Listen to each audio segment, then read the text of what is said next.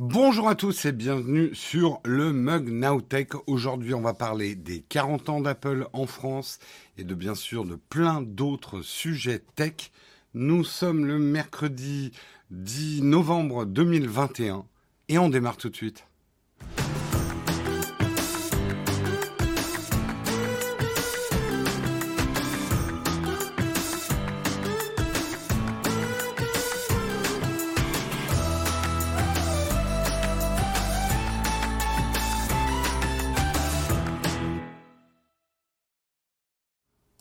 Bonjour à tous, j'espère que vous allez bien ce matin. Alors, petit message de prévention. Euh, ceux qui ont, euh, qui ont, suivi le Twitch achat hier, euh, j'ai une petite intervention euh, chirurgicale hier matin. Donc là, j'ai des antidouleurs. Donc je suis un peu stone. voilà. Hein, message. Mais légalement, euh, je suis un petit peu sur un petit nuage de coton, donc ne m'en veuillez pas si je bafouille, si je me trompe. Je sais que ça va pas tellement changer parce que le matin, c'est depuis que je fais cette émission, j'ai un respect sans borne pour tous les gens qui font euh, des matinales radio, télé, etc. Ils ont l'air d'avoir la pêche. Bah, moi, vous me voyez au naturel le matin. Je suis parfois un peu pâteux, un peu vaseux. Aujourd'hui, peut-être plus que d'habitude. voilà. Euh, donc sachez-le, je suis légalement stone ce matin. Encore un sujet. Apple, oulala, Nowtech, cette chaîne vendue. J'aimerais bien qu'on soit vendu à Apple. Oh, le fric. Euh, ça n'a pas dû être simple de... Non, ça n'a pas été simple de préparer le mug. Surtout que c'est tombé un jour où j'ai pas des articles de ouf, quoi, aujourd'hui. Hein. Mais euh, on passera plus de temps à discuter comme ça. Euh, Jérôme et Fonfon. Ah, je connaissais, je, connais Flonflon, mais je connaissais pas Fonfon. Le roi du gravier qui est Stone. Ouais, les guides. Ouais, non, mais t'as raison. On va faire du rock. En même temps, Jérôme, Pierre, Stone, tout se tient, effectivement. Allez, de quoi on va parler aujourd'hui? On regarde ça ensemble. Est-ce que j'ai bien branché? Oui, c'est bon.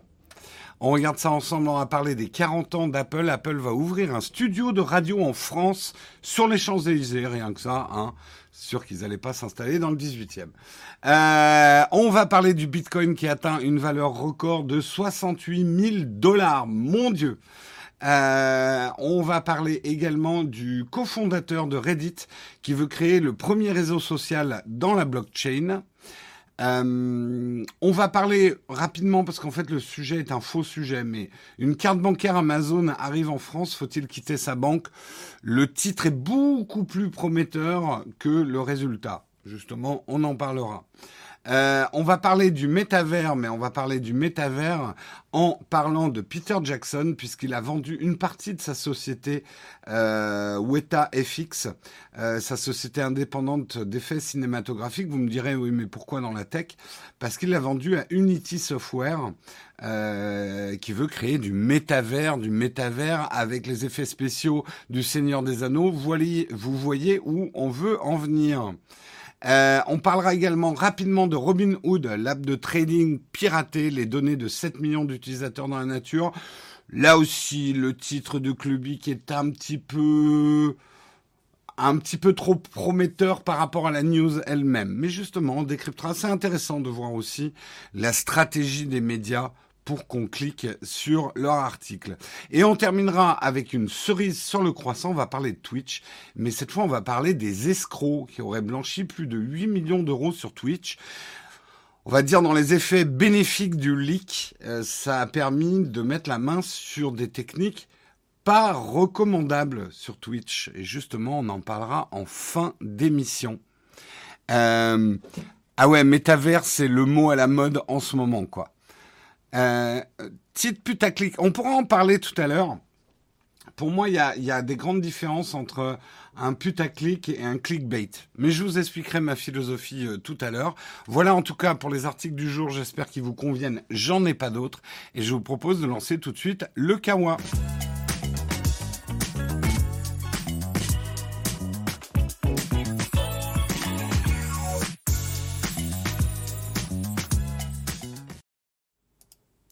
Le Kawa ce matin. Attendez, je lis un peu vos messages avant de démarrer.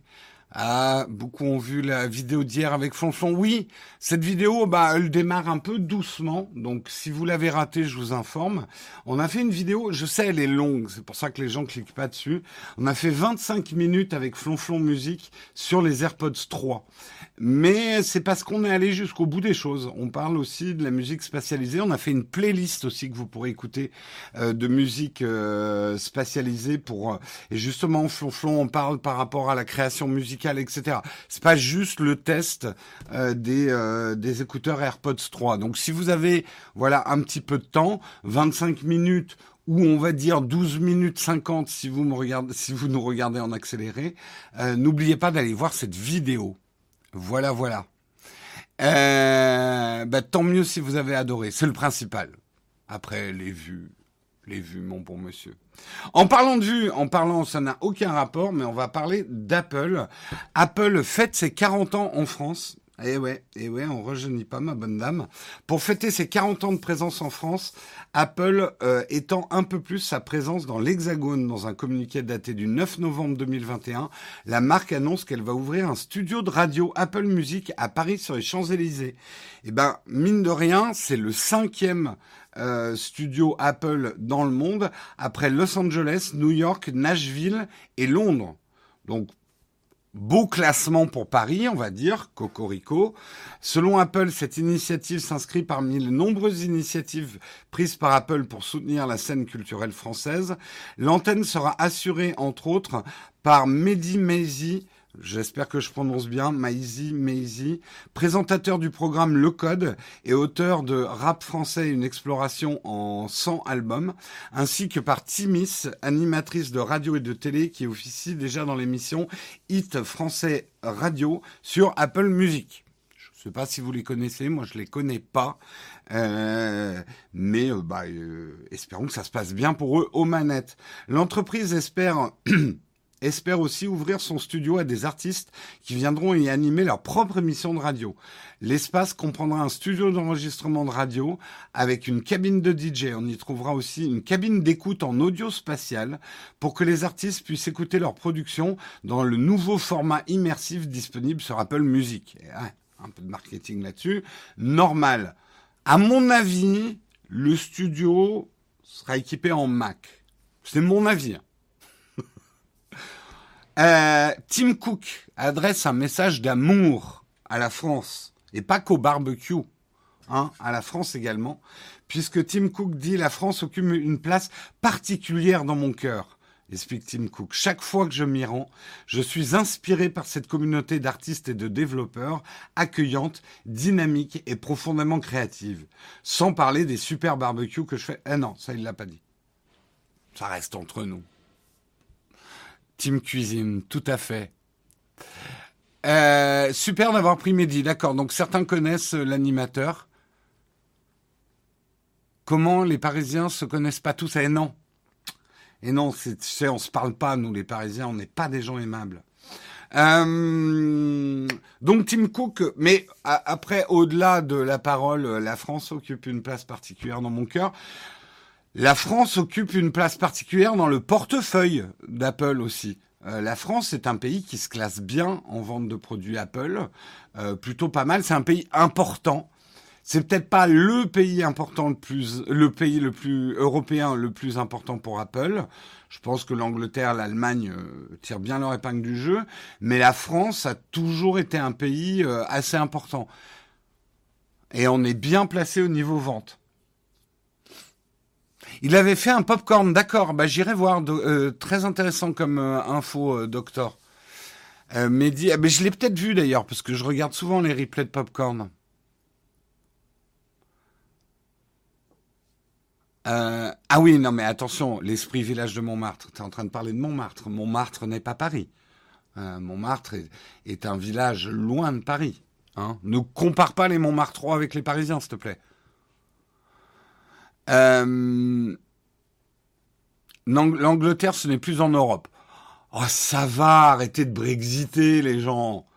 Euh, pour moi, géographiquement, historiquement, l'Angleterre fait encore un petit peu partie de l'Europe pour peu qu'elle en ait jamais fait partie. C'est un long débat. L'Angleterre a-t-elle déjà fait partie de l'Europe et est-elle vraiment pas européenne? C'est un long débat. En tout cas, juste euh, sans, partir là-dessus, dans le découpage du monde du marketing d'Apple, l'Angleterre fait partie de l'Europe.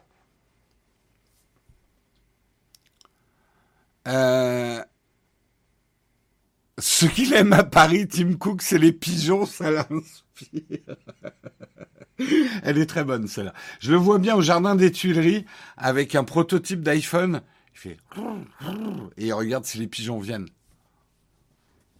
Ça clash dur ce matin, ouais.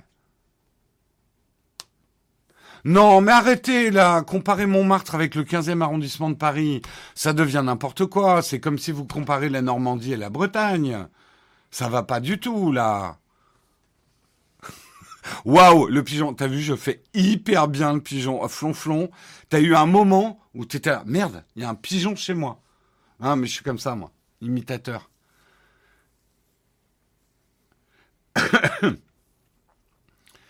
L'Europe économique, sinon géographiquement, l'Angleterre fait bien. Voilà, on est sur la même plaque tectonique, non? Ou pas?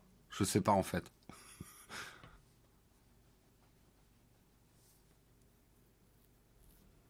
Euh, dur réveil par le livreur UPS qui m'appelle pour mon MacBook M.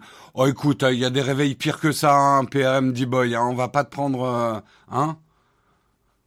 Moi, je suis stone, j'ai des antidouleurs, je me suis fait opérer hier. Plaignez-moi plutôt. Et j'ai pas de MacBook Pro. M1. Alors zut. Oui, oui, jusqu'à la moitié de l'Islande, elle va notre plaque eurasienne. Et au Japon à l'est. Bon, bah ça va, le Japon c'est l'Europe. pas de problème. Euh, merci de donner des équipes. Bah oui, non, mais comparer les Normands avec les Bretons, c'est comme comparer le 15e et Montmartre. Je veux dire, ça devient n'importe quoi. C'est comme si vous disiez rive gauche et rive droite, c'est la même chose à Paris. On est en train de partir complètement dans les graviers. Hein On n'est plus du tout dans mon sujet, là. On est d'accord.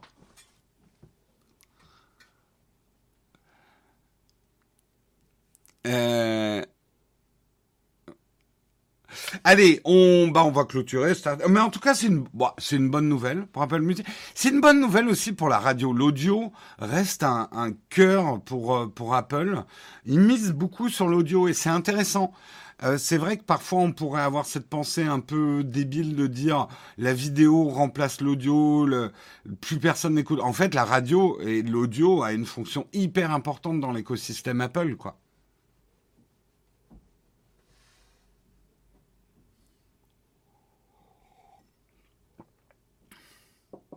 L'audio revient, j'ai l'impression. Je pense que l'audio n'est jamais parti. L'audio, euh, il y a des moments privilégiés de notre euh, journée où l'audio s'inscrit bien mieux. Vous n'allez pas, euh, vous allez pas regarder un truc pendant que vous êtes en train de bosser. Vous allez peut-être écouter quelque chose pendant que vous êtes en train de bosser. Tout dépend du boulot qu'on fait. Sur ce, sur ce, eh ben bonne chance à Radio Champs-Élysées, Apple Music. Je sais pas, et bonne chance à Mehdi alors. J'irai voir effectivement le popcorn où il est passé en tout cas, c'est assez intéressant. Oula, oula, ça régale ce matin. Merci Pascal M. Euh, qui je n'ai pas remercié. Merci Pascal M qui a offert 5 abonnements. Merci Montana 8034 pour son septième mois. Est-ce que j'ai d'autres euh, Oui, merci Gwenoli aussi pour ton douzième mois. Euh, merci Le Bûcheron MTB pour ton onzième mois. Et qui j'ai d'autres aujourd'hui? Euh... J'ai 11 bons plans 6. Il y a 14 heures qui a pris un abonnement. Merci à toi. Je sais pas ce que ça veut dire 11 bons plans 6. Si vous n'avez pas vu le live d'hier soir, c'est une private joke. Et c'est aussi un code à utiliser. non, je vais pas vous le refaire. Non pas sponsoriser ce mug. Merci beaucoup en tout cas Pascal M qui régale ce matin. Et merci Franjaro46 pour ton deuxième mois consécutif. Merci beaucoup à vous, merci à tous les contributeurs. Allez, article suivant, on va parler du Bitcoin. Le Bitcoin atteint une valeur record eh, j'ai oublié de dire que l'article précédent était un article de Numérama et l'article que nous voyons actuellement est un article de CNET. Et le Bitcoin atteint donc une valeur record de 68 400 de... non, de 67 000 dollars il est monté jusqu'à 68 400 dollars dans le courant de la journée entre le 8 et le 9 novembre. Un record historique pour le Bitcoin qui se remet juste d'une chute monumentale euh, survenue quelques mois auparavant. Ouais, il était descendu à 40 si je me trompe pas. Et donc là, il est remonté à 68 400 dollars.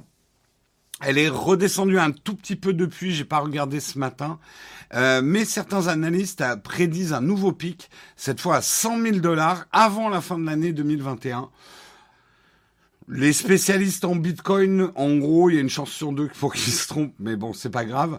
Euh, une nouvelle qui devrait ravir les quelques 39 millions de détenteurs d'un portefeuille virtuel ayant un solde de Bitcoin. Donc il y a 39 millions euh, de détenteurs euh, de, de plus ou moins. Après, il y a des gens qui ont des, des fragments de Bitcoin, mais moi j'ai un, tout petit fragment de Bitcoin. J'avais mis 10 euros, je crois, il y a 3 ans. Je, je crois que maintenant ça vaut 46 euros ou un truc comme ça. Il euh, faudrait que je regarde. Euh, selon la plateforme d'information Glassnode. Néanmoins, on observe que les soldes de Bitcoin boutent de plus en plus les plateformes de trading. Il semblerait que les particuliers préfèrent l'épargne à l'échange. Donc ça veut dire que le coup que le Bitcoin devient de plus en plus une valeur refuge, un peu comme l'or, a tendance à se concrétiser dans les mouvements. Quand ça va s'écrouler, ça va faire mal, j'en achèterai jamais personne. Alors, parlons cinq minutes de ça.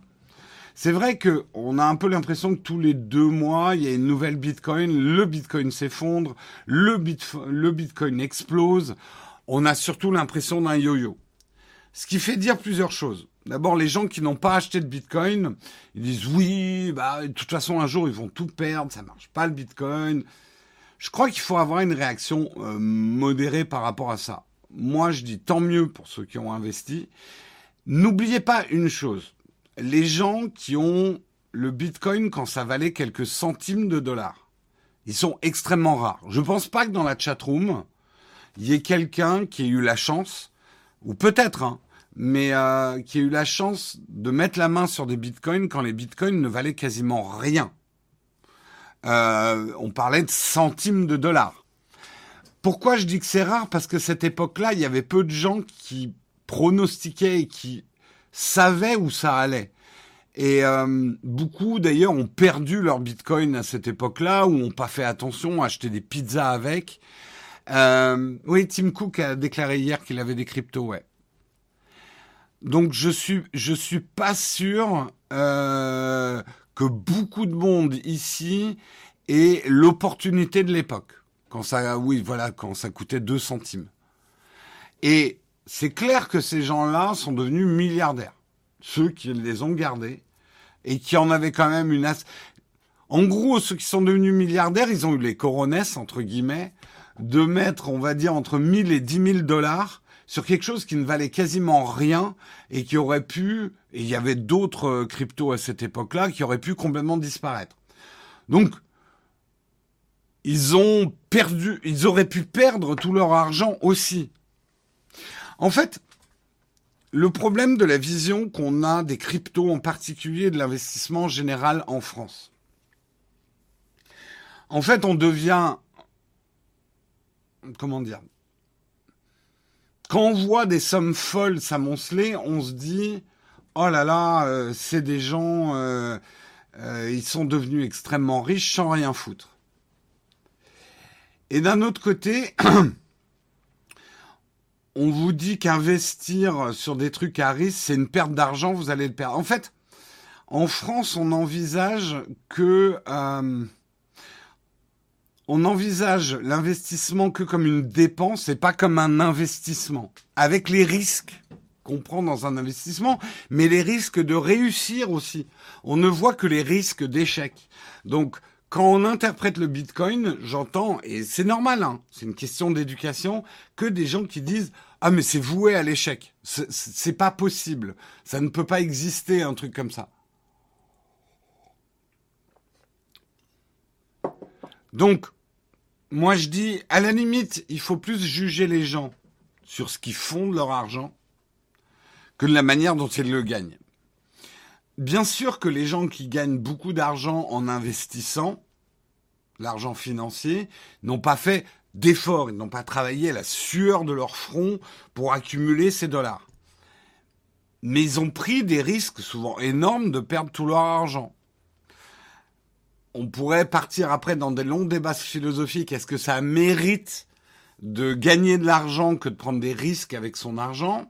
Moi, je pense que oui, mais je comprends aussi que certains pensent que non. Euh, merci beaucoup Yotatech pour euh, un abonnement communautaire. Qu'est-ce que c'est ça? Je, ne connaissais pas les abonnements communautaires. Qu'est-ce que ça fait ça? Bref, en tout cas, merci beaucoup. Merci Alex Falk pour ton deuxième mois euh, d'abonnement également.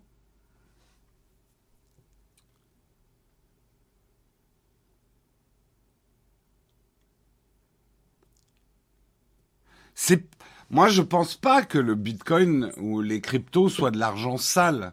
Il y a suffisamment d'argent. Enfin, c'est pas illégal.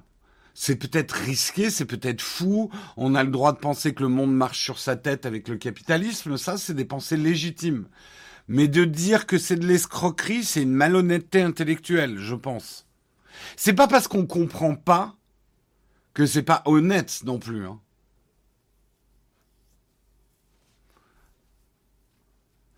Après, on, on, on peut, enfin, c'est sûr que ça fout un peu les boules. Quand on, on travaille euh, comme un forcené, on travaille beaucoup et on arrive à peine à accumuler une petite épargne et on voit des gens qui par spéculation gagnent énormément d'argent, ça fout les boules. Et c'est normal, c'est légitime.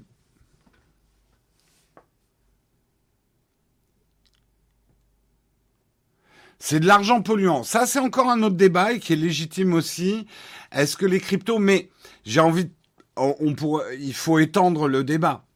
Est-ce qu'aujourd'hui, dans la spéculation financière dans son ensemble, actions, bourses, etc., euh, tout ça est polluant dans le sens où est-ce qu'il ne devrait pas y avoir une pénalité pour toute entreprise euh, par rapport à leur consommation carbone, une pénalité boursière? C'est-à-dire qu'aujourd'hui, euh, tu peux aussi gagner beaucoup d'argent avec des actions pétrolières, par exemple. Donc là aussi, c'est polluant. C'est peut-être pas polluant la monnaie elle-même, la fabrication des actions euh, boursières, mais le produit final est polluant. Donc tu vois, c'est un vaste débat. On peut pas non plus résumer les choses à dire les cryptos sont mauvaises parce que polluantes, parce qu'elles consomment beaucoup d'énergie pour exister alors que les actions sont pas polluantes. Bah si, parce que les actions sont aussi liées à des entreprises et certaines sont polluantes. Et qu'aujourd'hui, dans l'économie de marché dans laquelle on est, la pollution n'est pas prise en compte dans les résultats économiques. Enfin, pas encore assez.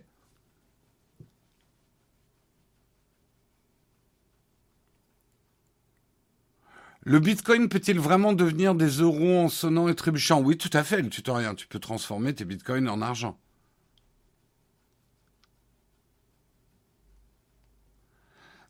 Les cryptos, c'est pas malhonnête, c'est le NFT qui l'est. Voilà, ça c'est encore un autre débat. En tout cas, voilà, il va falloir probablement encore 5-10 ans pour que les États légifèrent vraiment sur les cryptos. On sent que dans divers pays du monde, ça va d'une défiance jusqu'à certains ont adopté carrément les cryptos. Euh, c'est une période intéressante. Moi, je l'observe. Est-ce que j'ai les boules de pas avoir investi plus en crypto? Je raisonne pas comme ça, moi, dans la vie. Je raisonne pas. Je, je suis content pour les gens qui ont qui ont pris des risques avec les cryptos et qui gagnent de l'argent.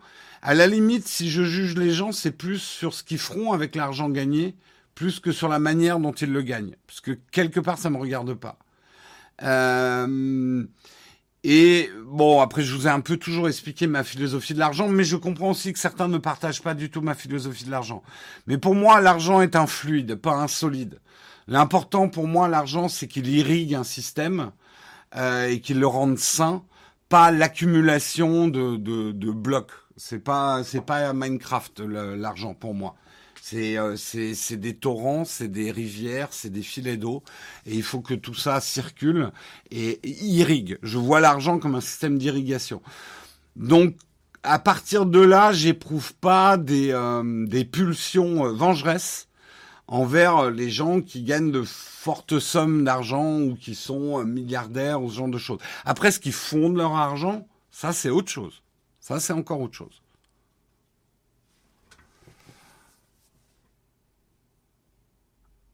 Euh, certains disent que l'énergie produite pour la production de crypto sert aussi à chauffer diverses choses.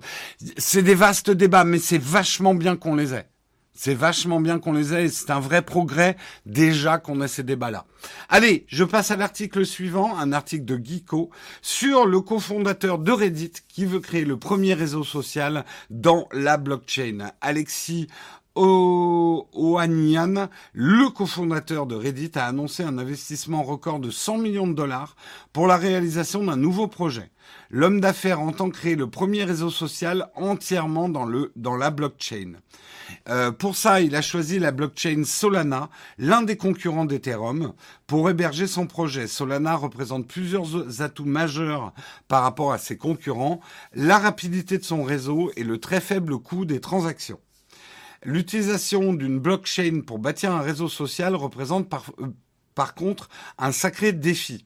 La décentralisation complète du service permettra de contourner certaines barrières permettra de contourner certaines barrières législatives. Surtout, il faudra parvenir à séduire le grand public et imposer un nouveau nom face aux géants de l'industrie.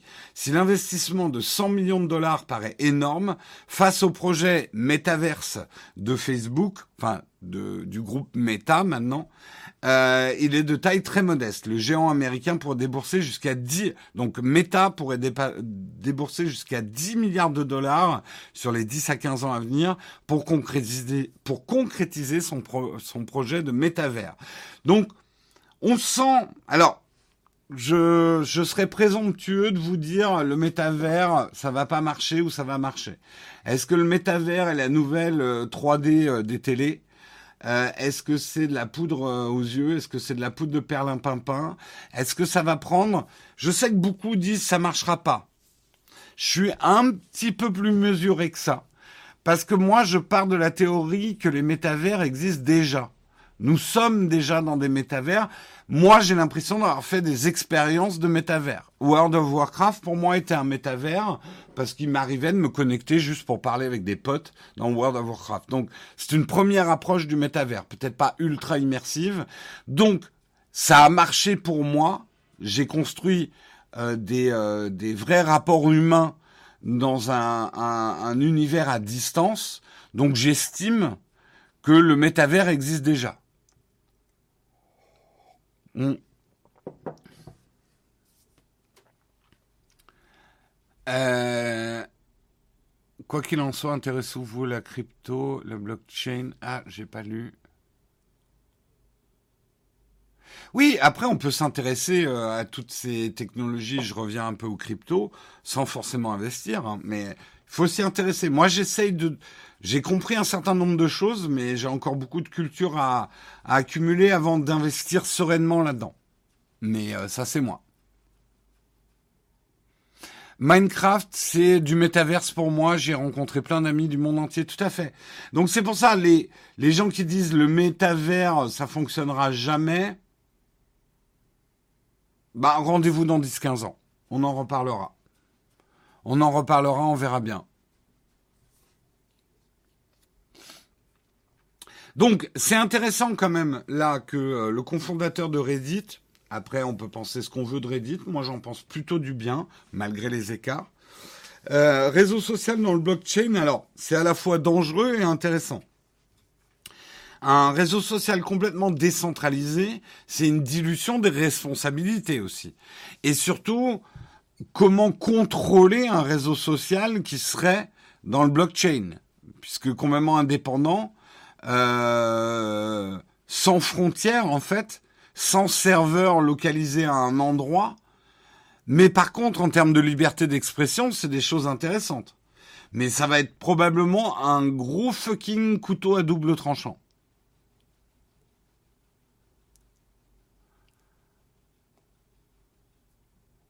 Ouais, pour moi, World of Warcraft, c'est un, on va dire, c'est un proto-métavers. Pour la crypto, si je peux me permettre, la chaîne de Crypto Fanta m'a fait comprendre quelques trucs. Ben, merci du conseil, Dragonfly. Mais euh, après, est-ce qu'on a de la place dans nos vies pour un nouveau réseau social? Je pense que oui, quand on abandonnera les autres. Je pense qu'un réseau social, comme tout produit, aura des cycles d'existence. Facebook est dans un cycle de baisse, même si les chiffres augmentent, les revenus continuent à augmenter. Je pense que, et c'est un, plutôt un bon move de la part de Marc de ne plus trop miser sur la marque Facebook. Le produit va durer encore un certain temps. Hein. Je pense pas que nos grands-parents et même nos parents vont abandonner Facebook comme ça. Ils y ont pris leur habitude. Les jeunes ont abandonné Facebook, mais ça fait déjà un certain temps pour se réfugier dans les bras d'Instagram, qui appartient toujours au groupe Meta. Euh, mais Instagram aussi va être en perte de vitesse et va plus. Un jour, TikTok ne sera, ça sera un truc de vieux TikTok, si ce n'est déjà ça.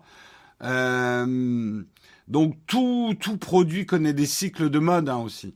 Donc oui, je pense qu'on a de la place pour des nouveaux réseaux, sociaux qui auront une autre forme, qui nous apporteront autre chose.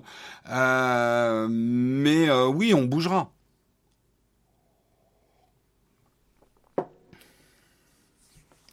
Je n'utilise que Facebook, je suis vieux alors. Eh T'attendais que je te dise non, le tutoriel, je te dis... Eh, eh.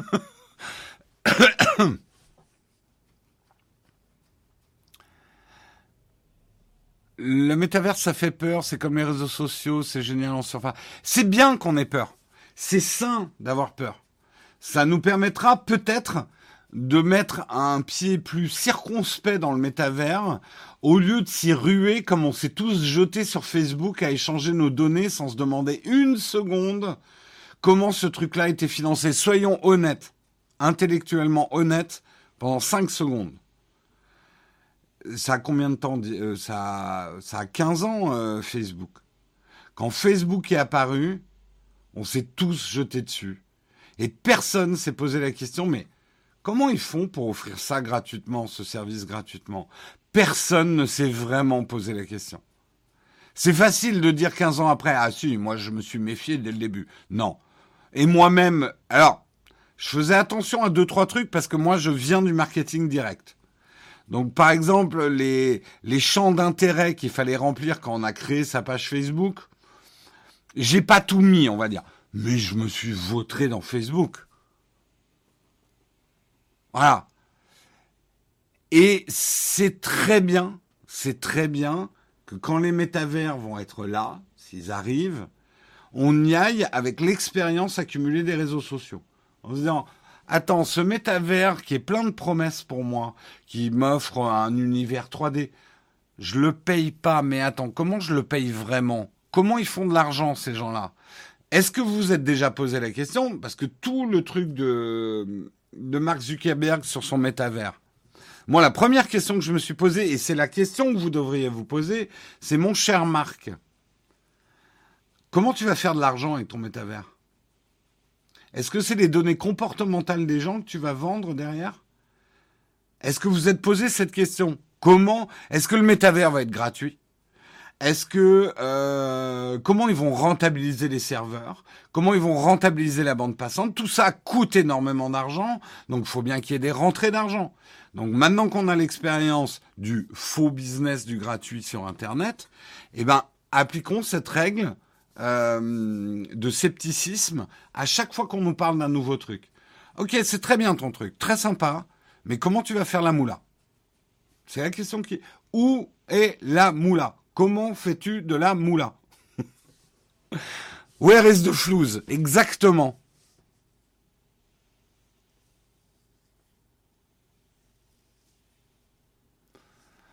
Posez-vous toujours la question des flux d'argent. Toujours, vraiment, c'est le conseil que je vous donne dans la vie en général, de toute façon. L'argent des Oculus, c'est peanuts, hein. ça couvrira absolument pas les frais de bande passante d'un truc comme ça. Absolument pas. Non, non, la vente d'Oculus, c'est pas ça qui, c'est pas, c'est pas là où il y a l'argent. Ça c'est clair. Allez, article suivant. On a des, finalement, j'ai des articles pas top, mais on a des chouettes débats. Hein. Vous êtes cool ce matin. Une carte bancaire Amazon. Alors l'article, oui, je l'avais dit. Euh, l'article là est un article de Presse Citron. Une carte bancaire Amazon arrive en France. Faut-il quitter sa banque? Alors là, mais jamais de la vie j'ouvrirai un compte chez Amazon. C'est des truands, des fiscalisations et tout. Vous avez raison aussi. Hein, ça fait partie euh, historique d'Amazon. Ne vous emballez pas. Arrête ton charbénure. Calme-toi. Tout doux la bête. Ce n'est pas une carte pour les particuliers. Vous n'allez pas pouvoir ouvrir un compte en banque chez Amazon, les particuliers. C'est une carte pour les professionnels en partenariat avec American Express. Euh, L'américain débarque dans euh, l'Amazon débarque dans l'Hexagone avec ses cartes bancaires. Euh, il y aura une carte Business American Express et une carte Amazon Business Prime American Express. Au programme, Amazon ne parle ni de compte ni de banque, mais simplement d'une solution de paiement à destination des entreprises qui offrira à chacun un moyen d'être récompensé lors des achats en points fidélité Amazon, Amazon Reward. Parmi les autres avantages, euh, deux cartes sont à débit différé. Il est possible de bénéficier de 60 jours ou 90 jours pour la carte Business Prime avant d'être débité pour les achats. Donc en gros, c'est des cartes pour les entreprises qui vont pouvoir distribuer des cartes à leurs employés qui ont des achats à faire sur Amazon pour que la compta soit centralisée. Et ça va être des cartes à débit différé qui permettent à l'entreprise de mieux maîtriser sa trésor en ayant un débit au bout de 60 jours. Donc, pour ceux qui n'ont pas des entreprises, qui ne comprennent pas comment une entreprise fonctionne. Une entreprise, si on peut, si les trucs qu'on achète sur Amazon, on peut les payer 60 jours après, ça a un avantage économique énorme pour nous, une entreprise, pour peu qu'on fasse de l'argent avec les choses qu'on achète sur Amazon. Je vous donne un exemple. Je suis, imaginons, je suis photographe. Donc j'ai une entreprise de, de photos. Voilà. J'achète un appareil photo euh, sur Amazon. Je le paye 90 jours après. J'ai 90 jours pour rentabiliser mon achat et l'amortir, en fait. Et pour finalement gagner assez d'argent pour le payer. Donc ma trésor n'aura pas trop souffert d'un trou immédiat dans ma trésor. Voilà. Naotech va la prendre. Peut-être pas, parce que nous, justement, euh, on va pas, on va pas faire un cours de compta, euh, mais nous, on a plus une compta au jour le jour. Euh, de nature, je suis très méfiant des débits différés, moi.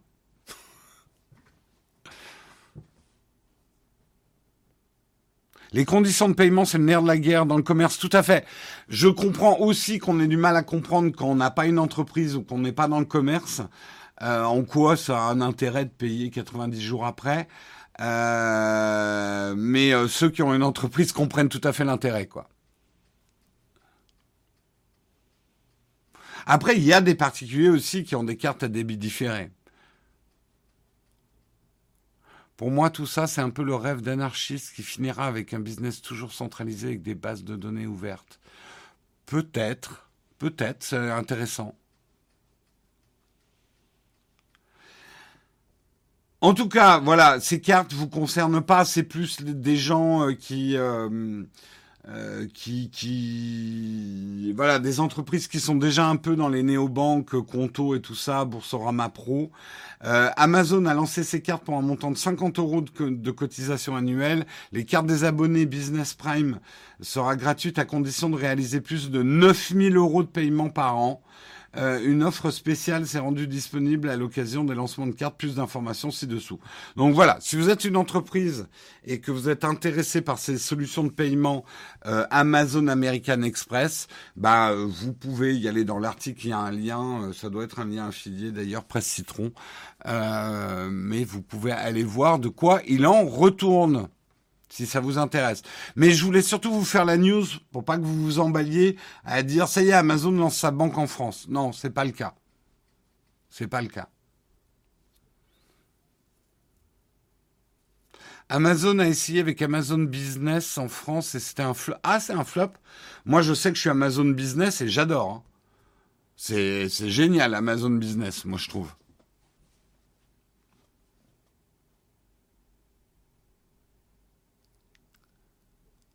En Allemagne, il y a une visa Amazon. Ouais, bah peut-être qu'ils sont euh, plus avancés que nous. On va continuer avec les métavers, hein, le mot à la mode, le, le métavers de trop. Elle est pas mal ça là quand même. Un métavers, ça va? Trois bon, métavers, bonjour les dégâts.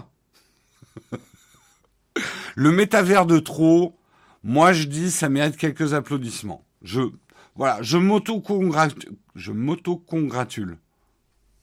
Quand même, métavers de trop. Ça pourrait faire une bonne vidéo, ça. J'aime bien les, les claps, claps polis, tu sais. Mhm. Ok, enchaînons. Mhm. Euh, pareil, j'ai aussi Amazon Business. Il manque juste un lien avec Twitch pour les abos. Ah, je savais pas qu'on pouvait pas, d'accord. Est-ce qu'on peut me shooter de la dernière vidéo? Les coupes spéciales. Il va écrire à Karina. Karina, s'il te plaît, est-ce que tu peux m'enlever de la dernière vidéo? La blague de Jérôme sur les métavers fait que je ne peux absolument pas m'associer à cette image. Le métavers pour la route, tout à fait. Euh, le métavers, c'est pas les verres de sable de jean, c'est pas mal. Bref, continuons dans les métavers avec un article de Capital. Capital qui nous parle du réalisateur Peter Jackson qui va vendre son studio d'effets spéciaux à plus d'un milliard de dollars. Et pourquoi on parle de métavers? Vous le savez, Peter Jackson avait créé un studio d'effets spéciaux, même plusieurs, Weta Digital en Nouvelle-Zélande, pour la production du Seigneur des Anneaux. C'était un film tellement ambitieux à l'époque qu'il a voulu créer, un peu comme George Lucas qui avait créé... Euh... Euh... Merde. Ah. Ah, aidez-moi. George Lucas, pour la guerre des étoiles, a créé... Euh, alors, je sais qu'il y a Skywalker Sound, Lucasfilm, THX, oui. Euh, non, le ILM, merci, merci. La bonne réponse, c'était ILM. Industrial Light and Magic. Donc, en fait, voilà, quand tu pars sur des films tellement ambitieux en effets spéciaux, bah, tu montes ton propre truc d'effets spéciaux pour ton film. ILM, ouais, c'est ça, ILM. Euh, dedans, il y a Skywalker Sound, enfin, il y a plein de trucs, tous les effets spéciaux qui permettent de faire ce genre de film. Euh, non, LucasArts, c'était pour les jeux vidéo. Je crois. Enfin bref, on s'en fout. Revenons sur Peter Jackson. Il a créé euh, studio d'effets spéciaux Weta Digital, société comme considérée comme une des plus renommées de l'industrie du cinéma. C'est-à-dire qu'après Le Seigneur des Anneaux, euh, Weta Digital a travaillé avec énorme sur plein d'autres films en fait, avec l'expérience accumulée avec Le Seigneur des Anneaux. Le Seigneur des Anneaux, re-regardez-le maintenant, était quand même vachement en avance sur son temps sur les effets spéciaux. Il a un peu vieilli quand même au niveau des effets spéciaux. Il y a des trucs qui, ça picote un petit peu, euh, mais ça va, ça va encore. Euh, par rapport à d'autres films de cette époque-là, les effets spéciaux ont pas trop mal vieilli quand même. Euh, tout ça pour dire, il a revendu une partie euh, de Weta Digital pour plus d'un milliard de dollars et ça a été racheté par Unity Software, ça vous dit quelque chose, dont le siège social se trouve à San Francisco. Euh, donc pour un montant de 1,6 milliard de dollars, 1,38 milliard d'euros, qui lui permettra qui permettra d'élaborer l'avenir du métavers. Contradiction de méta-univers, métaverse en anglais une sorte de doublure numérique du monde physique accessible via Internet. C'est une, explication un peu rapide du métavers, mais bon. Selon cette entreprise américaine, la technologie que possède Weta, utilisée dans les superproductions telles que la trilogie du Seigneur des Anneaux et Avatar, doit permettre à ses abonnés de créer leur propre univers ultra réaliste d'un monde virtuel. Nous sommes ravis de démocratiser ces outils à la pointe de la technologie et de donner vie au génie de Sir Peter Jackson et à l'incroyable talent d'ingénierie de Weta et pour les artistes du monde entier. Unity Software détiendra la technologie et les actifs d'ingénierie de Weta Digital basés à Wellington en Nouvelle-Zélande tandis que Peter Jackson restera propriétaire de la majorité d'une société indépendante d'effets cinématographiques appelée Weta FX. Donc il garde quand même un pied dans la boutique. Ensemble, Unity et Weta Digital peuvent ouvrir une voie permettant à tout artiste, quel que soit son secteur d'activité, de tirer parti de ces outils incroyablement créatifs et puissants, a-t-il déclaré. L'univers numérique parallèle aiguise de nombreux appétits, car il devrait permettre de démultiplier les interactions humaines en les libérant des contraintes physiques et en, accumulant des données comportementales qui se vendront très cher. Ça, on l'écrit pas. On le sait. Alors, voilà, je vous dis, vous pouvez vous balader dans la comté, vous signez. Euh, vous pouvez euh, faire les grandes batailles du Seigneur des Anneaux à, à dos de cheval en ressentant les odeurs de nains. Vous signez. Euh, après, je vous dis, vous jetez dans la lave avec un anneau et vous allez sentir même la brûlure de la lave. De la lave. Je ne sais pas si vous signez. Ça sera les limites du métavers et du sensoriel, on va dire. Tout ça paraît pour l'instant un peu vaporeux. On n'a pas les technos, notamment sensoriels, qui nous permettraient une immersion sensorielle dans les métavers. On est en train de travailler sur le regard, donc un des sens. Le toucher, il y, a des, y a avancées qui arrivent. L'odeur, il y a eu quelques, euh, trouvailles. Euh, Louis, bah, c'est la plus facile. Mais bref, on n'y est pas encore. Moi, alors, je vais vous raconter une histoire de vieux combattant de la tech. Vers la fin des années 90, il y avait un salon qui s'appelait Imagina à l'époque, qui se tenait à Monaco. Et c'était la première vague de la VR, à l'époque où les casques étaient énormes et on était reliés par un câble qui faisait la, taille d'un tuyau d'évacuation de hotte de cuisine. Euh, et à cette époque-là, j'avais beaucoup discuté avec quelqu'un, j'essayais de comprendre où ça allait, tout ça. Il m'avait dit, on arrivera un jour à créer euh, une... Euh, une combinaison. Ah, merci pour le raid, j'avais pas vu le raid. Merci et merci à la modération qui m'a qui m'a informé.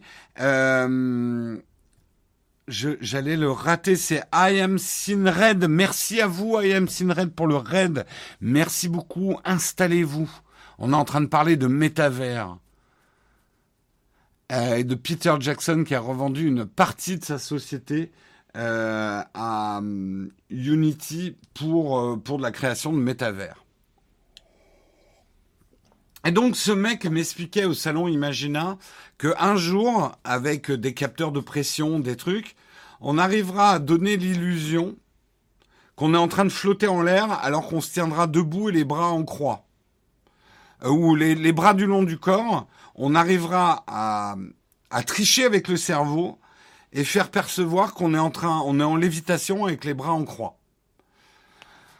On n'y est pas encore. On n'y est pas encore à ça. Euh, mais avant de dire ça n'existera jamais, regardez le nombre de trucs qui existent aujourd'hui et le nombre de gens qui devaient dire ça n'existera jamais autrefois.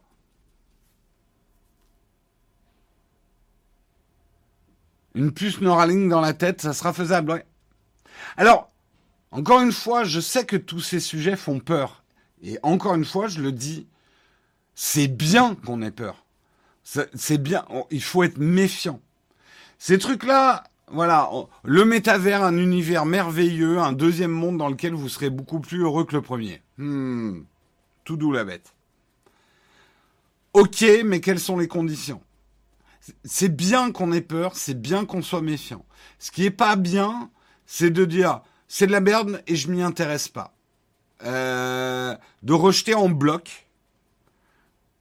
Alors, vous avez le droit. Hein. Après, je suis pas en train de vous dire euh, de, quoi faire, mais justement pour pas que ces trucs-là nous dépassent, il faut pas qu'on les ignore. Parce que de toute façon, les mecs y vont là. Les mecs sont en train de mettre des milliards de dollars là-dedans. Ils y vont. Avec ou sans nous. Moi, je pars toujours de la théorie que une vague, tu peux pas la bloquer Par contre, tu peux apprendre à la surfer. Sinon, tu te la prends dans la gueule.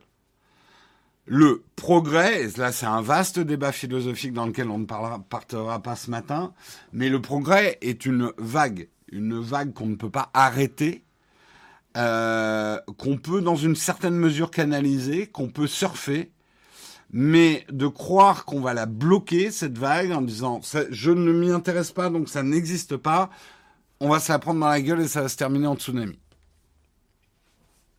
Donc, c'est bien d'en avoir peur, mais quoi faire de cette peur? C'est ça qui est intéressant en fait.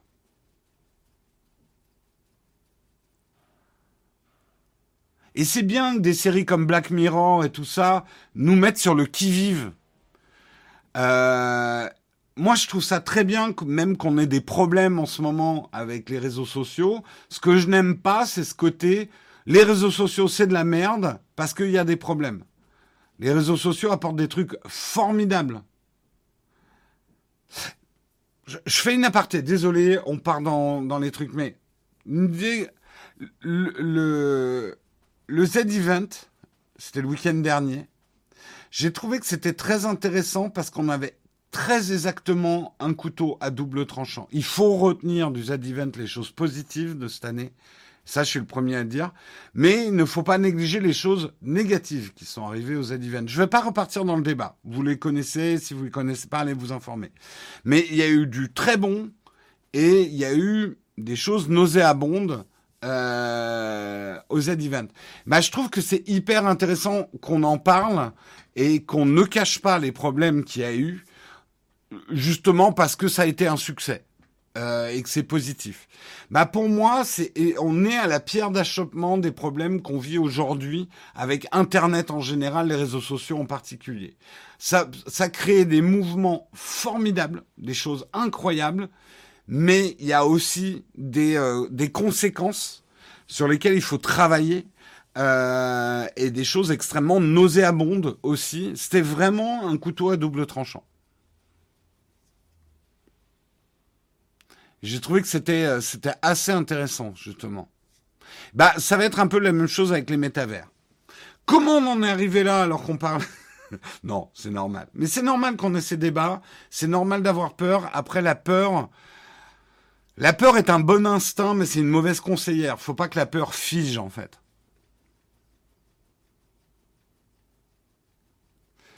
Une pierre d'achoppement, c'est une difficulté, obstacle sur lequel on bute. Merci, euh, sur Le, tout, tout progrès humain est toujours un couteau à double tranchant. Le, le, la première, on va dire, euh, invention technologique, c'est le feu. Bah, le feu, ça cuit la viande, mais ça te crame aussi. Voilà. Toute innovation technologique est un couteau à double tranchant.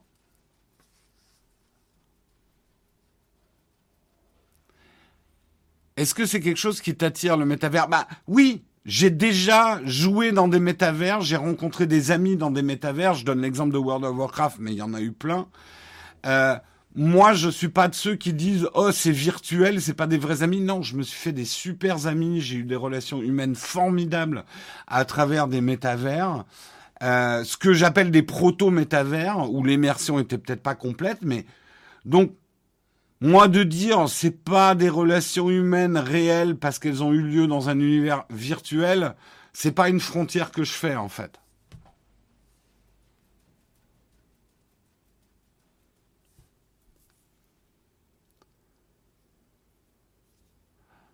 Euh, mais oui, disons que c'est quelque chose qui m'intéresse, que je regarderai. J'ai euh, regardé une chose pour comprendre la chaîne et comment. J'ai essayé le tout premier casque Oculus. C'est encore présent sur la chaîne. J'ai testé, il était encore en prototype. Depuis, j'ai pas fait de test de casque VR parce que pour moi, on n'y est pas encore, quoi. Donc, je serai toujours très curieux. C'est mon moteur. Après, je suis pas forcément quelqu'un qui adopte juste parce que les choses sont nouvelles, en fait. Voilà. Allez, on continue, on continue. Euh, non, on ne continue pas, puisque ça va être la cerise sur le croissant. Nous passons dans la prochaine rubrique. On va parler des escrocs sur Twitch. Hmm, sexy comme titre. Vous allez rester hein, pendant la cerise.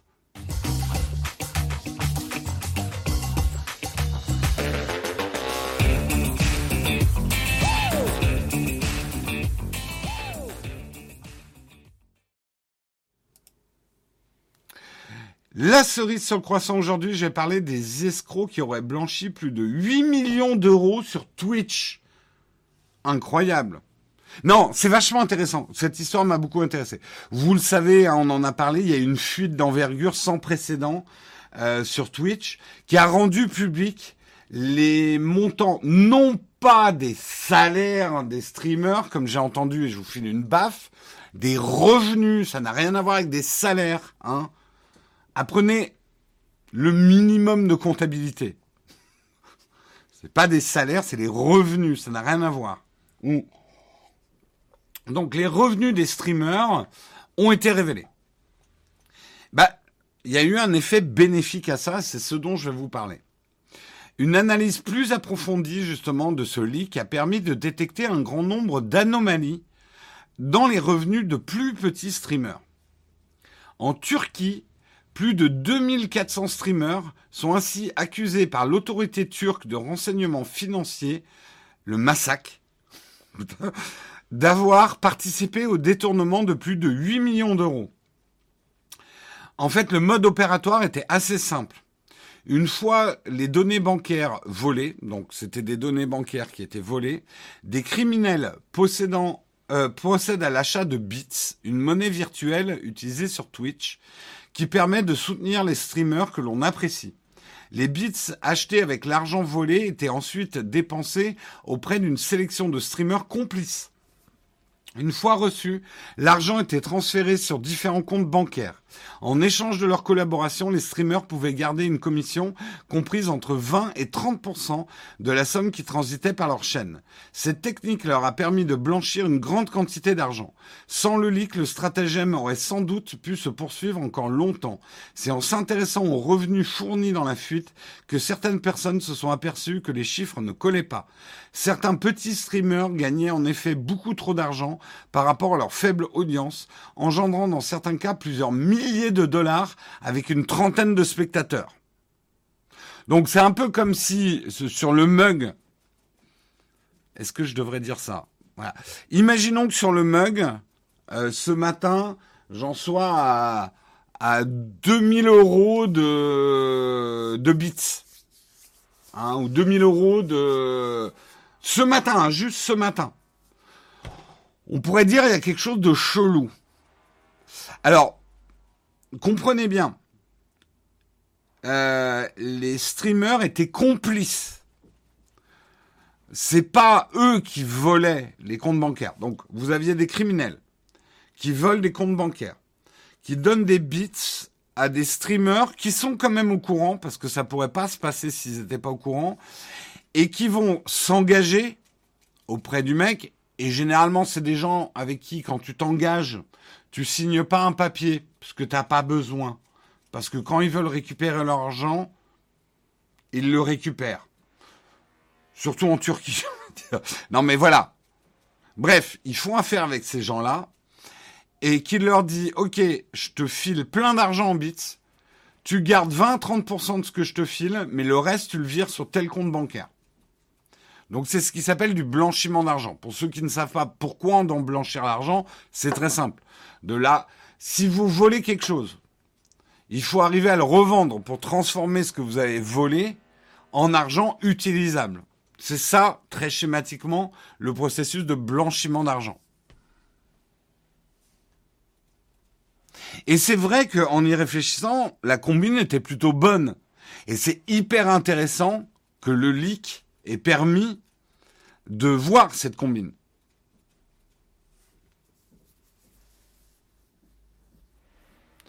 Je vois pas en quoi, si les gens te donnent 2000 euros de bits par jour, euh, les gens sont généreux. Non, en fait, Anthony, ça serait par rapport à... là, vous êtes combien? Vous êtes 690 à regarder en ce moment. Si je me trompe pas, vous êtes 690. Si j'avais 2000 euros en bits maintenant, alors là, ça serait faussé parce que je vous en parle. Et donc, quelqu'un va peut-être Quelqu'un va peut-être me filer 2000 euros en bits. Non, je, franchement, non. Mais vous voyez, c'est ça. Si à la limite j'étais le Z-Event et j'avais 400 euh, 000 personnes qui regardaient en direct euh, et que euh, ça, ça ferait gagner 2000 euros en bits pendant un stream, ça serait normal. Tu vois, ça serait le ratio, on va dire, audience et, et argent, en fait. C'est là où il y a... Les mecs ont 30 personnes qui le regardent et leur stream, ils gagnent plusieurs milliers de dollars avec 30 personnes dans l'audience. C'est un peu louche.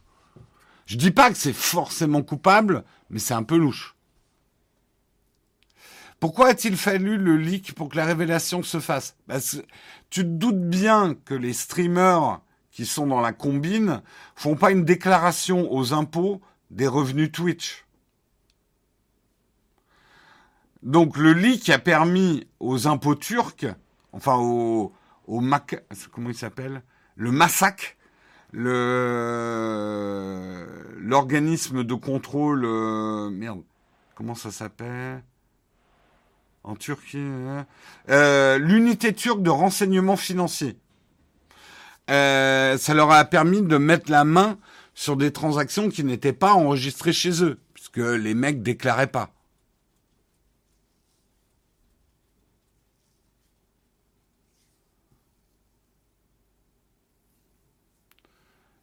Ils sont pas assez curieux chez Twitch, complices, insouciants. C'est compliqué. Euh...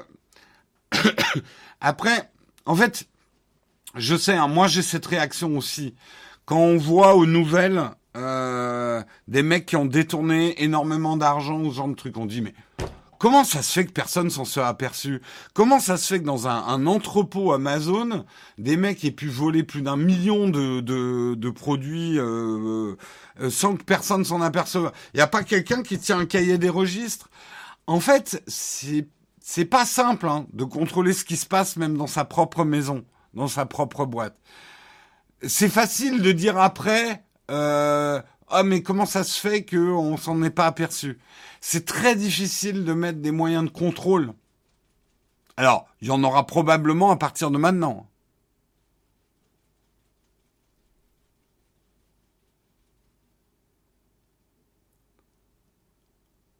Ah, je m'aperçois que j'ai oublié d'ailleurs un article. Bon, c'est pas très grave. Ça concernait, en fait, ça concernait. Ah non, je l'ai enlevé. Je l'ai enlevé. Euh, je voulais vous parler de Robinhood. Euh, mais comme Robinhood, on l'a pas en France, où il y a un leak de données Robinhood, mais on n'en a pas parlé en France. Déjà, effectivement, une petite boîte, déjà, nous, on est une toute petite boîte, c'est déjà compliqué, la compta, et de, de voir tous les flux financiers, c'est pas simple. C'est pas simple, c'est pas simple.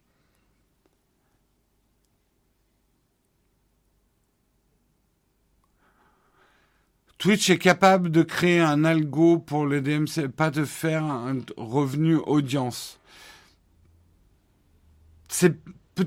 Honnêtement, je peux pas répondre à cette question parce que ça nous paraît simple, nous assis dans notre dans notre siège. Euh, mais s'il y a des détournements, c'est bien qu'il y a des moyens de contourner aussi.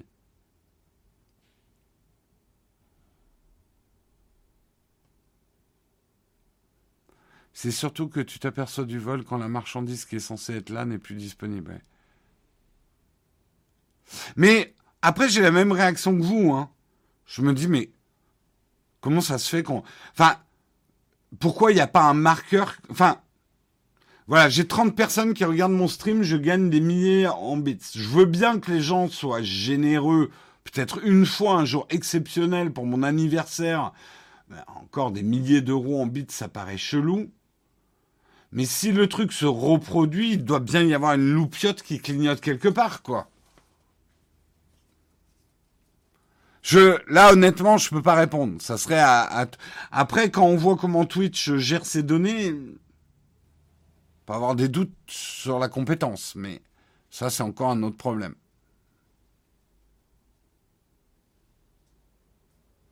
Voilà, voilà. C'était un petit peu... Euh... Ah oui, juste quand même. Twitch a réagi en sanctionnant plus de 150 streamers turcs. Le massacre indique de son côté que l'enquête se poursuit. Donc il y a quelques streamers turcs là. Euh... Euh... Ah, il est intéressant cet article. Et vous voyez, une autre chose qui me vient, c'est comment un streamer peut accepter de bosser avec clairement ce qui est euh, une mafia, on va dire, qui leur propose de l'argent sale. Le truc, c'est que, vous le savez, YouTube, Twitch sont aujourd'hui euh, des miroirs aux alouettes où les gens pensent qu'ils vont gagner leur vie, devenir des stars célèbres et gagner beaucoup d'argent. Et quand ils s'aperçoivent que ça marche pas comme ça, c'est très compliqué de faire un petit peu d'argent sur Twitch et sur YouTube, ben, il y en a qui sont très déçus et surtout il y en a qui ont tout misé, euh, qui ont tout lâché et la tentation peut être grande, ne serait-ce que vis-à-vis de son entourage pour dire mais si regarde ça marche. Je veux dire Twitch c'est très dur. Vous vous mettez à streamer, vous avez 10 personnes qui vous regardent et encore les jours de chance. Et vous voyez à côté euh, des stars de stream qui ont 10 000 personnes qui les regardent en live. Euh, Twitch est impitoyable et en plus d'autant plus impitoyable que euh, comme c'est du live, vous n'avez que 24 heures par jour à diviser par le nombre de streamers. C'est pas comme YouTube où les gens regardent les vidéos quand ils veulent. Là, en gros, pendant 24 heures, vous avez X millions, milliers de streamers qui proposent du contenu et qui doivent se partager l'audience de Twitch. Donc c'est extrêmement compétitif. Ah mais surtout, alors ouais, c'est une grosse connerie, mais encore plus grosse que celle qui est arrivée en Californie. YouTube et Twitch sont l'antithèse d'une ruée vers l'or. Il n'y a pas de richesse dans YouTube et Twitch. Vraiment pas. Enfin, de grosses richesses. Il n'y a pas de manière de faire une grosse culbute. En fait, vous avez autant de chances de faire fortune sur YouTube et euh, sur Twitch que en vous lançant dans la chanson aujourd'hui. Les chances sont minces.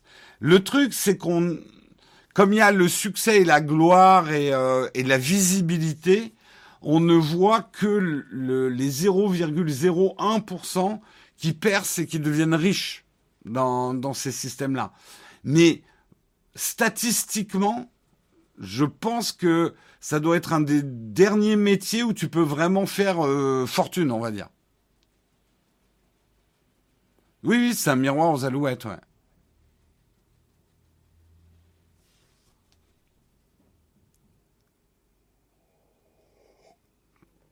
Twitch, ça me fait penser au concours de popularité dans les cours de récréation. Mais pas dans la. En fait, c'est un concours de popularité euh, comme la... En fait, les... le contenu sur Internet n'est que l'excroissance de la télé-réalité. La télé-réalité allait nous mener vers YouTube, de toute façon et, euh, et Twitch.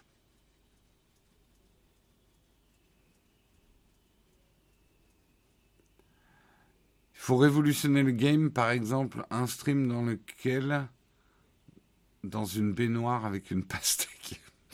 Hmm. Voilà, voilà, c'était le la petite cerise sur le croissant. Il est 9h10.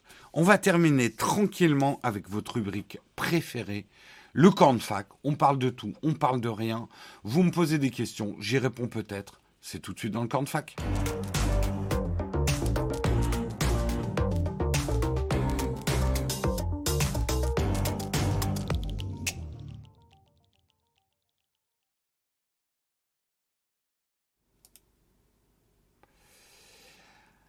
Alors, euh, question très intéressante. Est-ce que c'est pour la concurrence que Nintec a choisi une plage horaire? Alors, à l'origine, pas du tout.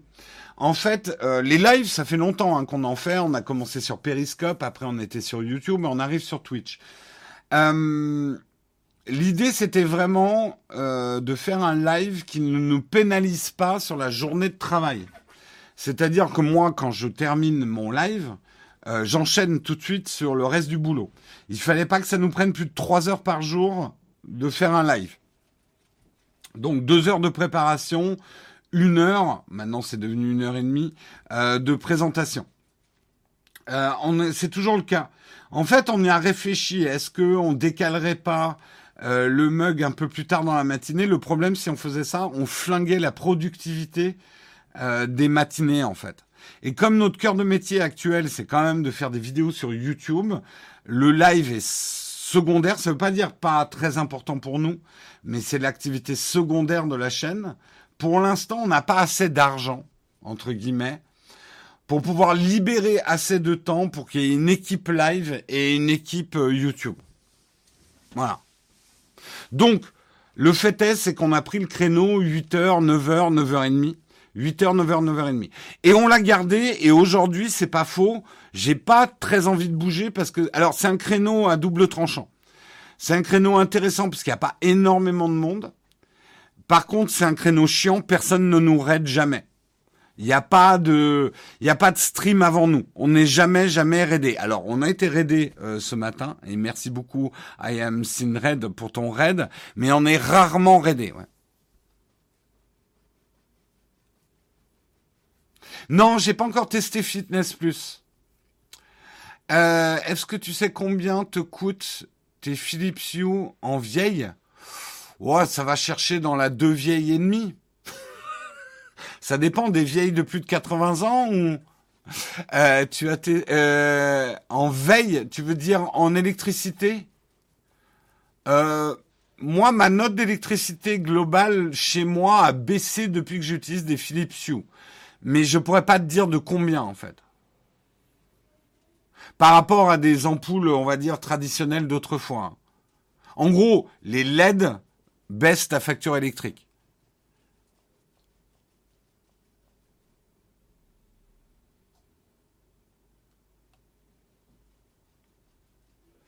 Salut Jérôme, j'ai entendu plein de choses sur iOS 15. Faut-il faire la mise à jour?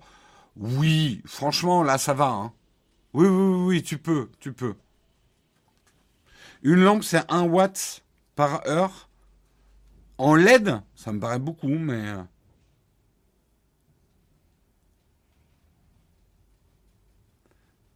Le prix d'une ampoule You, faut quelques années avant de la rentabiliser malgré la baisse de la facture. Tout à fait. Le Fold est-il toujours ton téléphone perso? Non, c'est le Flip, moi. Le Flip est... Ben oui, je, je l'ai là mon, euh, mon téléphone perso est toujours le Flip 3 et j'en suis très content.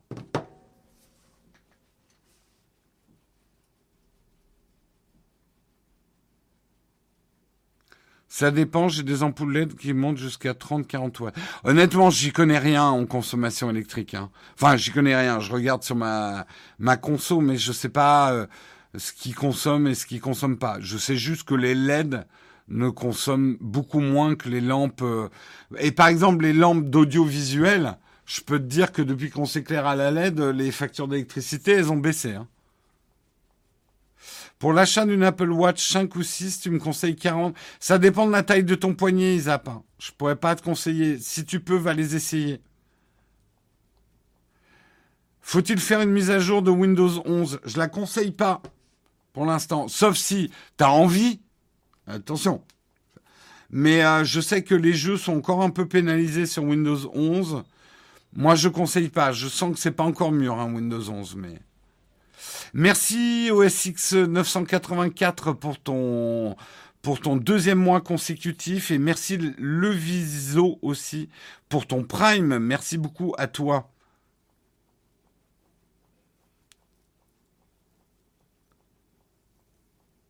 Une ampoule LED de 30 watts équivaut à 300 watts des anciennes ampoules à filament. D'accord. Merci Swan68. Merci beaucoup pour l'extension de ton sub.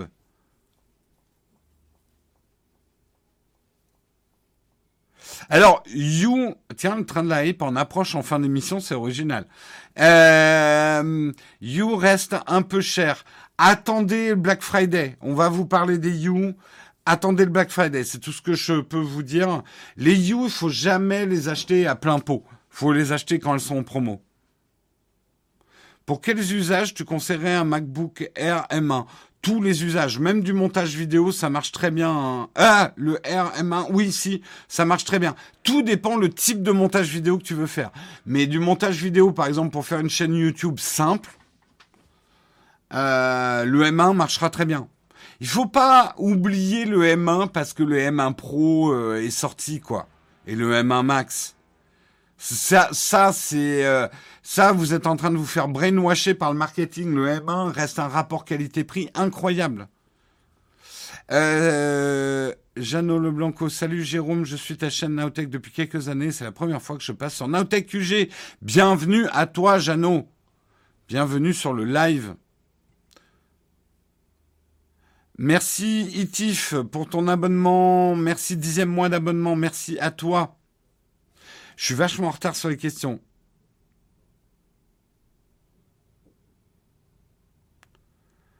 Euh,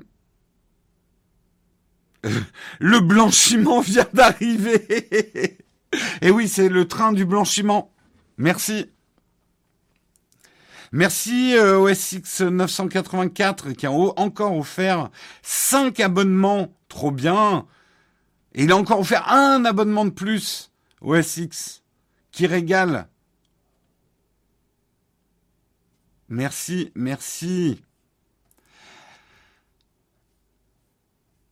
Euh, ah oui, alors Barry, intéressant qu'on en parle. Jérôme, où en est Barry avec tous les problèmes des fournisseurs d'électricité? Alors ceux qui sont passés à Barry, parfois sur notre conseil, puisqu'on les avait en sponsor, moi je suis passé chez Barry. Barry a envoyé il y a un courrier il y a deux trois mois en disant cassez-vous, cassez-vous, on contrôle plus le prix de l'énergie, retournez chez EDF. Ça la foutait mal, mais ça a été entre guillemets assez honnête de leur part. Vous n'êtes pas sans savoir que l'énergie flambe et que des systèmes type Barry euh, de, de prix libéralisés de, de l'électricité, c'est pas ce qui résiste le mieux à ce genre de truc. Et Barry a eu très peur qu'on se retrouve avec des factures électriques euh, incontrôlables.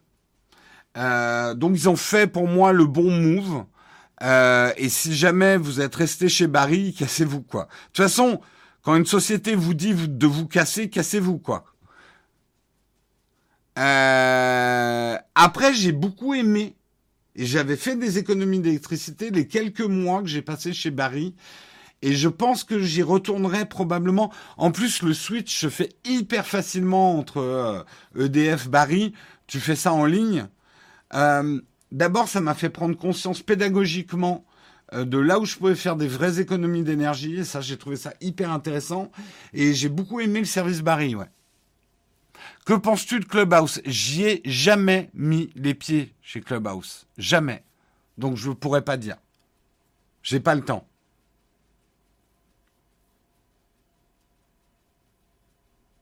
La malédiction des sponsors Naotech. Vincent, euh, pourquoi la malédiction? Ça va, hein euh, ça se passe bien hein, avec nos sponsors. Ça existe encore Clubhouse? Ouais, ouais, ouais, tout à fait. Ah, oui, tu veux... Mais non, mais... Euh, tu parles de... Hmm, qu'est-ce qu'on a eu comme bad buzz? Avec les posters... Euh, ah, le nom m'échappe. Displate. Euh, bah, nous, on le prend pas comme ça. Enfin, je veux dire, euh, oui. En plus, Displate s'en est très bien sorti de, de cette histoire-là. Après, c'est vous qui avez un peu la tentation euh, de vous plaindre à nous, comme si on était le SAV des boîtes qu'on a en sponsor. Pas du tout. Hein. entre guillemets, notre responsabilité est limitée. Hein. Ah, il parle de Shadow. Ah oui, d'accord. Ok. Ouais. C'est marrant, hein. Tu parles des problèmes, mais euh, la plupart de nos sponsors, il n'y a pas eu de problème. Mais je te connais assez pour savoir que tu as un esprit quand même très négatif. Bah, Pritel, euh, on peut pas parler de bad news. Simplement, Pritel, c'est devenu SFR. Alors là, pour le coup, on y, est pour rien. Hein. Et c'est peut-être pas forcément une mauvaise nouvelle pour eux, hein. C'est pas une malédiction pour eux, hein.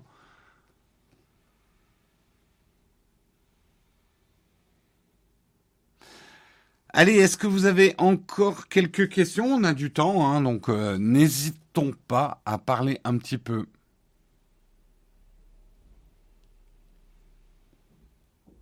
Après le Twitch haché, le SAV des... Non, ça serait le SAV des sponsors. Bonjour Vous avez un problème... Euh, vous avez un problème avec ExpressVPN? Oui toute façon, euh, il y a un moment où on va avoir tous les problèmes du monde. Parce que regardez, les VPN, on en a déjà fait trois, je crois, en sponsor. Donc euh, non, on n'est pas le SAV des marques à partir du moment où on, fait plusieurs marques, quoi. Euh, des fabricants de coques, on en a fait deux. Donc voilà. À quelle heure le Twitch achat C'était hier en off web, le Twitch achat. Tu sais, le Twitch achat, c'est imprévisible, on les contrôle plus. On a fait hier un Twitch achat spécial AliExpress. La nouvelle caméra de DJI, excitante sur le papier. C'est pas vraiment pour nous, c'est euh, une caméra de, de, de, de fiction plutôt. Euh, mais intéressant sur le papier. Est-ce qu'on le testera sur la chaîne? Certainement pas. On va avoir 100 euh, vues. Euh, j'ai acheté un 3310 sous conseil Nowtech et j'ai un pixel mort dessus. J'aimerais me faire rembourser, bien sûr. Bonjour Jérôme, que conseilles-tu comme appareil photo hybride pour de la photo de rue? Budget 1000 euros. C'est complexe. Tu t'y connais en photo ou pas? J'ai envie de dire Fuji, va voir chez Fuji, mais Apprends à choisir toi-même ton appareil photo plutôt que de demander à quelqu'un d'autre de, le choisir pour toi. C'est, pas un conseil méprisant hein, que je donne, mais vous serez tellement plus heureux d'avoir choisi votre matériel vous-même plutôt que un, influenceur qui vous dit achète celui-là. Euh, parce que vous comprendrez pourquoi vous l'avez acheté et pourquoi il vous correspond. Donc nous, c'est ce qu'on essaye de faire sur la chaîne, de vous donner les clés pour que vous puissiez choisir vous-même. Bonjour Jérôme, comment vas-tu? Je suis un peu stone, puisque je vous l'ai dit en début d'émission, j'ai une petite intervention chirurgicale hier matin. Donc là, je suis sous antidouleur, douleur, douleur. Donc je suis un peu cotonneux, mais sinon ça va. Euh, une idée de vidéo qui ferait certainement des vues, un test de Tesla par quelqu'un qui ne connaît pas grand-chose en voiture, conduit rarement. Ce serait d'autant plus plus de vues que je ne sais pas conduire le test de Tesla par quelqu'un qui ne sait pas conduire. Ça se termine mal.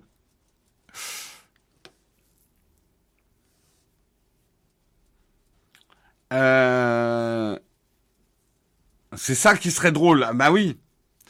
Mais ça serait pas nous. Tu sais, en fait, juste pour résumer les choses et en restant sérieux deux secondes, il y a des tonnes de vidéos qu'on pourrait faire qui feraient énormément plus de vues que les vidéos qu'on fait. Mais vraiment. Il y a des recettes applicables. Si votre but est de faire des vues, uniquement des vues, parce que votre business model est basé sur les vues sur YouTube, ne faites pas de la tech déjà sur YouTube. C'est pas une bonne idée. Allez plutôt dans du lifestyle, de l'humour, euh, des choses comme ça. Euh, première chose. Deuxièmement, faire de la tech telle qu'on l'a fait nous, c'est pas un vecteur de vue. Mais nous, c'est aussi parce que notre business model, comment on fait de la moula, n'est pas basé uniquement sur les vues. On a besoin quand même de faire des vues pour continuer à exister et pas disparaître de l'algo. Mais euh, notre revenu n'est pas lié que aux vues en fait. Donc, tester une Tesla alors que je conduis pas, oui, c'est une vidéo qui ferait beaucoup de vues, mais ça tuerait mon autre business model, qui est que je fais plutôt une chaîne YouTube à communauté qu'une chaîne YouTube à audience. C'est deux stratégies différentes.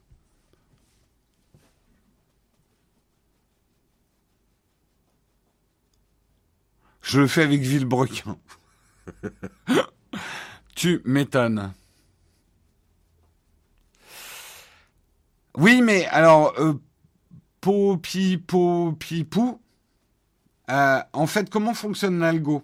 Ça serait une mauvaise chose si on faisait... Alors, ce serait pas une mauvaise chose dans l'absolu, mais faire un pic d'audience incroyable sur une vidéo et derrière ne pas le soutenir, l'algo il va pas beaucoup aimer non plus.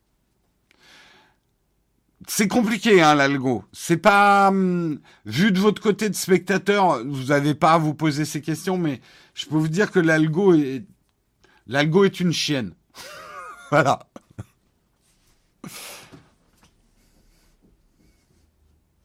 Donc si on faisait une vidéo qui avait rien à voir avec notre contenu habituel juste pour faire des vues, ça serait pas forcément un bon calcul pour l'algo en fait.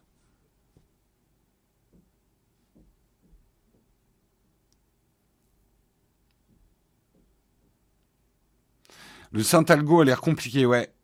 Et il a en plus des côtés imprévisibles. Euh, avec Villebrequin, je teste un roadster sans amortisseur après une opération à max de vue. Tout à fait.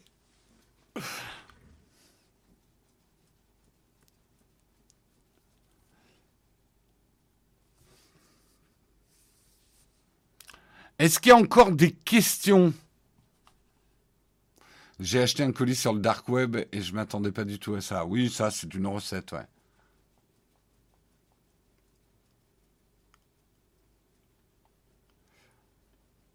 Citation Jérôme 2021, l'algo est une chienne. Que penses-tu du nucléaire? Oula Oulala ah, c'est des débats complexes. C'est des débats complexes. Euh, puis je vais peut-être garder mon avis pour moi. Je suis pas contre le nucléaire.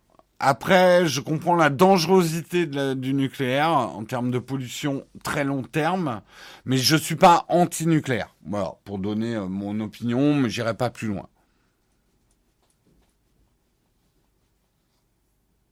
Merci Soager pour ton prime. Merci beaucoup à toi, surtout que c'est la première fois que tu viens. En tout cas, sur le chat. Oui, bah merci pour la vidéo des AirPods 3 qui est sortie hier si vous l'avez raté. Une longue vidéo, on va beaucoup plus loin que le test juste des AirPods 3 avec Flonflon. Je vous invite à aller regarder. Avec ces 300 Philips Hue, j'adore le nucléaire exactement. Si je regarde cette chaîne, c'est justement parce qu'elle est basée sur sa communauté, ce que je rends plus humain. Bah, disons que nous, notre premier marqueur de succès, c'est si vous êtes content et que vous aimez les vidéos. C'est pour ça que j'aimerais tellement plus de pouces bleus spontanés euh, sur les vidéos parce que bon après je comprends, on a tous la flemme de mettre des pouces. Moi aussi, hein, j'oublie souvent de mettre des, des, pouces sur le contenu que j'aime. Euh, J'ai pas la solution à ça. Bref, moi c'est votre satisfaction qui compte avant de faire des vues. Parce que je pourrais faire des vidéos qui vous plairaient pas, mais qui feraient beaucoup plus de vues, en fait.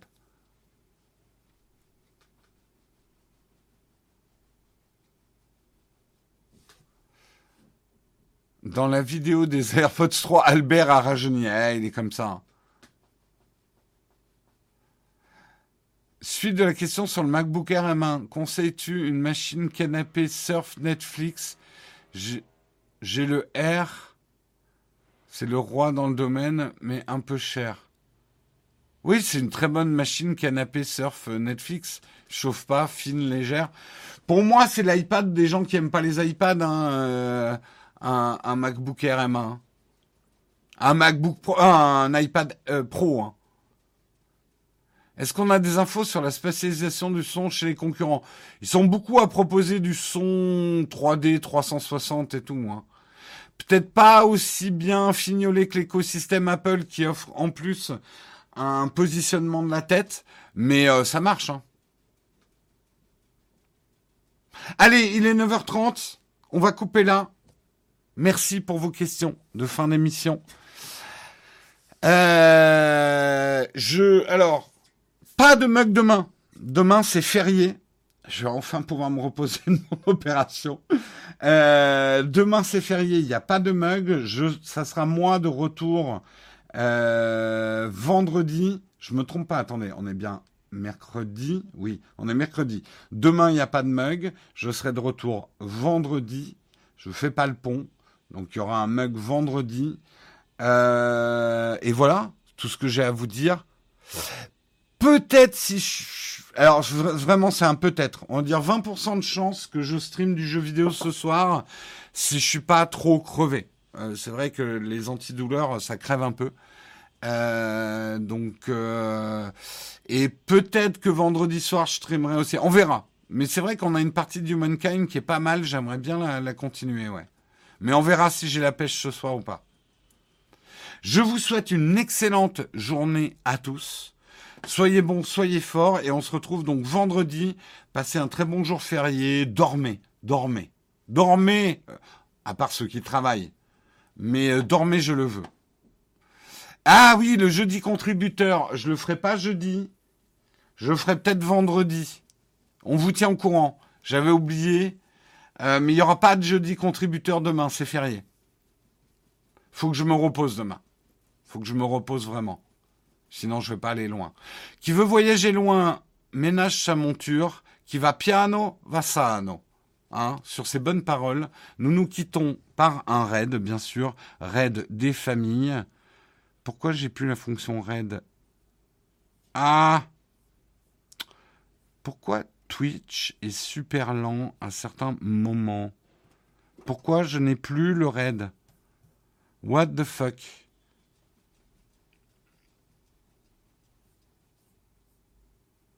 Tentative d'hypnose de la chatroom. Complètement raté. Dormez, je le veux. Alors, qui on me propose ce matin? Est-ce que mon fils Flonflon est en ligne?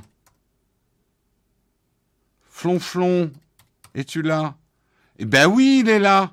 On va raider Flonflon quand même, hein Allez, pour ceux qui ont vu la vidéo AirPods 3, euh, vous allez découvrir mon fils Flonflon. Euh, j'ai mon fils Guillaume, j'ai mon fils, j'ai plein de fils en fait maintenant sur internet, c'est magnifique. Et euh, je lance le raid juste après le générique de fin. Allez, ciao tout le monde.